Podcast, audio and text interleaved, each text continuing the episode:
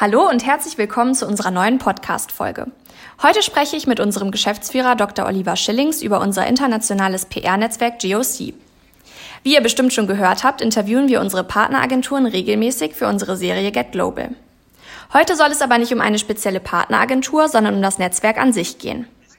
Wir möchten besprechen, wie unsere Kunden von internationalen Netzwerk profitieren, durch welche Besonderheiten sich das Netzwerk auszeichnet und welche Auswahlkriterien Agenturen durchlaufen, um Mitglied zu werden.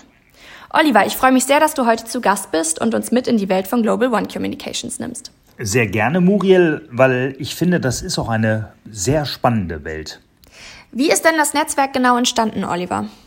Das muss etwa 2007, 2008 gewesen sein, als wir einen amerikanischen CRM-Hersteller betreut haben. Und das erfolgte in Frankreich und England mit zwei Agenturen, die letztendlich auch die Keimzelle von Global One Communication zusammen mit uns geworden sind dann. Okay, und sind alle Gründer von damals heute noch an Bord? Ja, die sind immer noch alle dabei. Dazugekommen zum Gründerkreis, weil er war sozusagen der Erste, der dazu kam, ist Antonio aus Lissabon, unser portugiesischer Kollege. Und diese vier sind eigentlich auch so ein bisschen so ein Steering-Komitee. Wir bereiten unsere Treffen und Sitzungen vor und schauen, dass das alles auch läuft, wobei mittlerweile alle Mitglieder meines Erachtens da sehr ähnlich engagiert sind. Okay, interessant. Ihr, ähm, du hast ja jetzt gerade schon angesprochen, dass ihr euch auch regelmäßig trefft. Wechselt ihr euch dann zwischen den Ländern ab oder wie sehen diese Treffen aus? Das war immer ein Merkmal von GOC, dass wir mindestens ein physisches Treffen im Jahr gemacht haben. Mhm. Das hing auch mit einem der ersten Projekte zusammen. Wir haben für die Distri eine Großhandelsmesse in Monaco die Pressearbeit übernommen. Dort auch vor Ort, das ist immer im März jeden Jahres, ähm, die deutschen beziehungsweise englischen, französischen und so weiter Journalisten betreut, die dann dort vor Ort waren und das gleichzeitig genutzt für ein GOC-Meeting. Wir sind aber seitdem auch immer quer durch Europa getourt. Ähm, wir waren in Berlin auf der IFA zusammen, in Brüssel, in Paris, äh, Madrid. Die letzten Jahre hat sich Lissabon mehr und mehr zum beliebtesten Treffpunkt kristallisiert weil das für alle sehr gut zu erreichen ist, vor allen Dingen auch äh, für die Kollegen von Übersee. Ja, ist ja auch gar nicht so schlecht, sich dann in der Sonne zu treffen. Ist ja ein ganz guter, ähm, guter Standort, den ihr da ausgesucht habt. doch, doch, die Lebensqualität da gefällt schon sehr. Das ist nett. Was ist denn grundsätzlich das Besondere an dem Netzwerk? Es sind Menschen, die das Netzwerk auszeichnen. Und diese Menschen haben zusammen eine sehr, sehr gute und belastbare Beziehung. Das ist, glaube ich, das Besondere. Es ist nicht irgendwie so eine Art Vertriebsnetzwerk, wo jeder versucht, dem anderen Kunden zuzuschachern oder möglichst viel da rauszuziehen. Ähm, es geht uns mehr um den Austausch von Wissen, von Erfahrungen und Kompetenzen. Dem widmen wir auch am meisten Zeit, wenn wir uns treffen. Das hat den Vorteil, dass die Kunden jeder Agentur eigentlich davon profitieren, auch wenn sie gar nicht international tätig sind. Also wir lernen sehr viel auch, wie die Engländer im Social-Media-Bereich unterwegs sind, die sehr, sehr viele Metaverse schon machen. Ähm, Antonio war einer der ersten, der viel auch Marketing-Tätigkeiten mit integriert hat und sehr viel für Online-Shops gemacht hat. Auch solche Sachen helfen natürlich, die eigene Arbeit besser zu machen. Mhm. Und durch das gute Netzwerk dadurch, dass jeder weiß, auch wie die anderen arbeiten, ist ein unglaublich hohes Maß an Vertrauen da und letztlich zahlt sich auch das für die Kunden aus. Ja, das glaube ich. Jetzt hast du ja gerade schon die unterschiedlichen Länder ein bisschen detaillierter angesprochen. Die haben natürlich auch unterschiedliche Kulturen und Kunden, die auch wieder dann unterschiedliche Bedürfnisse haben. Wie unterscheiden sich denn grundsätzlich die Arbeitsweisen der Agenturen im Netzwerk? Setzt ihr da bestimmte Schwerpunkte? Also jede Agentur hat für sich, glaube ich, schon so eine spezifisches Charakteristikum. Die Italiener sind zum Beispiel sehr stark in der Nachhaltigkeitskommunikation, auch weil Lorenzo dort als Dozent schon sehr früh tätig war und das ähm, Thema super systematisiert hat. Auch das wieder etwas, ähm, was jetzt unsere Kunden und auch in Frankreich Kunden nutzen können. Also diese Expertise ist letztendlich wie eine Folie, die wir übertragen können auf unser Land, auf unsere Länder. Ähm, England hatte ich auch schon erwähnt, die fand ich schon immer sehr, sehr weit vorne, was Social angeht. Und du hast auch bei der Journalistenansprache ganz unterschiedliche Gewohnheiten. In England zum Beispiel haben die schon vor vier, fünf Jahren Stories, vor allen Dingen via Personal äh, oder Direct Message Nachricht gepitcht. Die haben über Twitter Redakteure angeschrieben und Stories angeboten. Das, was bei uns halt noch sehr über den persönlichen Kontakt, das Gespräch am Telefon passiert. Ja, und da orientiert ihr euch jetzt im Netzwerk dann auch immer so ein bisschen an den, an den Fortschrittlichkeiten der anderen Länder, richtig? Das versuchst du natürlich immer ein bisschen zu übertragen, aber es gibt, glaube ich, auch ein paar Sachen, die sind nicht einfach kopierbar. Ähm, also Stories hier per Twitter zu pitchen ist, glaube ich, noch sehr unüblich, mhm. um bei dem Beispiel mal zu bleiben. Das haben wir noch nicht versucht. Ähm, aber andere Sachen ja durchaus, die nutzen wir sehr gerne. Genauso geben wir, glaube ich, auch viel rein in das mhm. Netzwerk. Pünktlichkeit und Disziplin und irgendwie schreiben die Deutschen doch meistens die Protokolle. Finden eure regelmäßigen Treffen denn vorwiegend auf Geschäftsführerebene statt oder profitieren auch die Mitarbeiter? Ich glaube, dass die Mitarbeiter mehr und mehr davon profitieren. Also zum einen sind auch immer mal wieder Senior oder Junior Manager mit bei den Treffen dabei.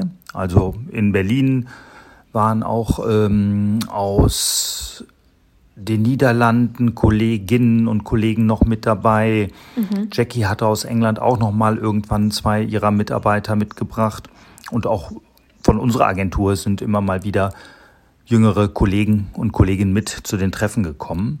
Mm, ein Punkt, der momentan auch in anderen Ländern die Agenturen beschäftigt, ist die Nachwuchssicherung. Also auch da kämpfen alle, gutes Personal zu finden.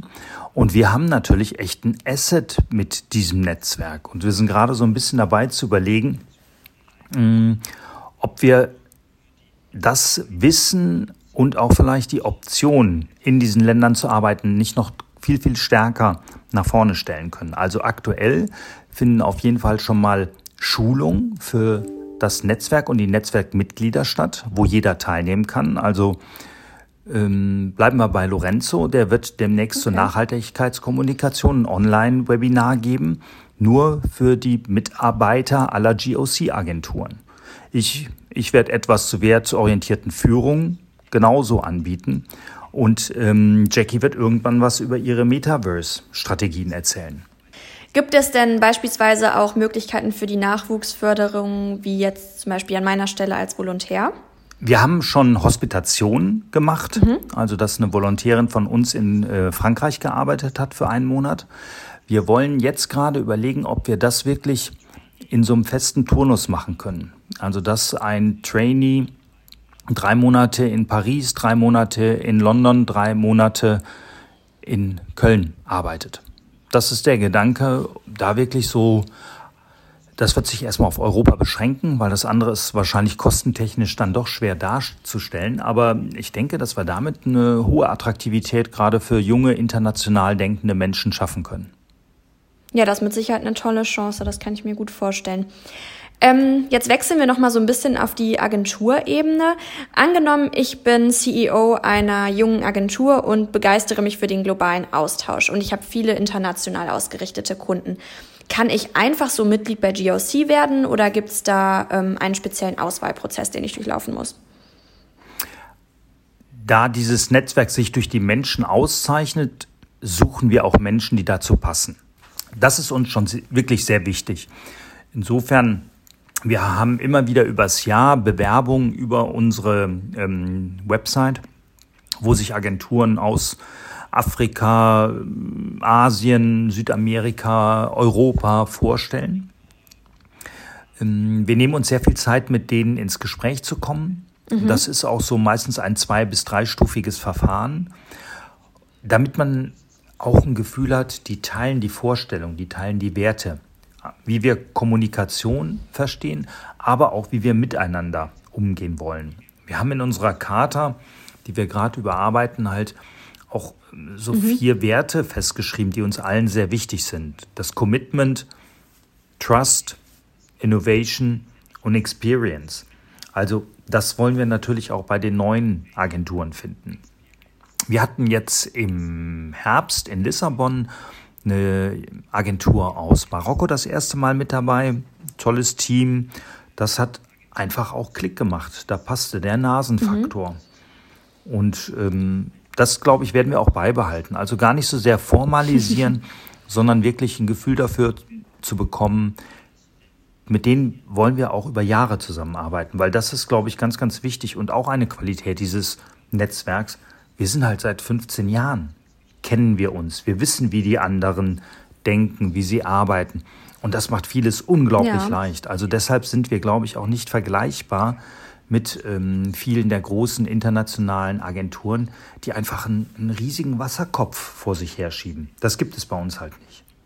Ja, vielen Dank, Olli. Zum Abschluss nochmal die, die Kernfrage, welchen Vorteil bringt denn das Netzwerk besonders für unsere Kunden? Also klar, wenn Sie international tätig sind, dann ist das Netzwerk eine super Möglichkeit, um sehr frei zu wählen, welche Zielmärkte, welche Länder will ich noch bespielen. Ich behalte aber meinen Ansprechpartner vor Ort.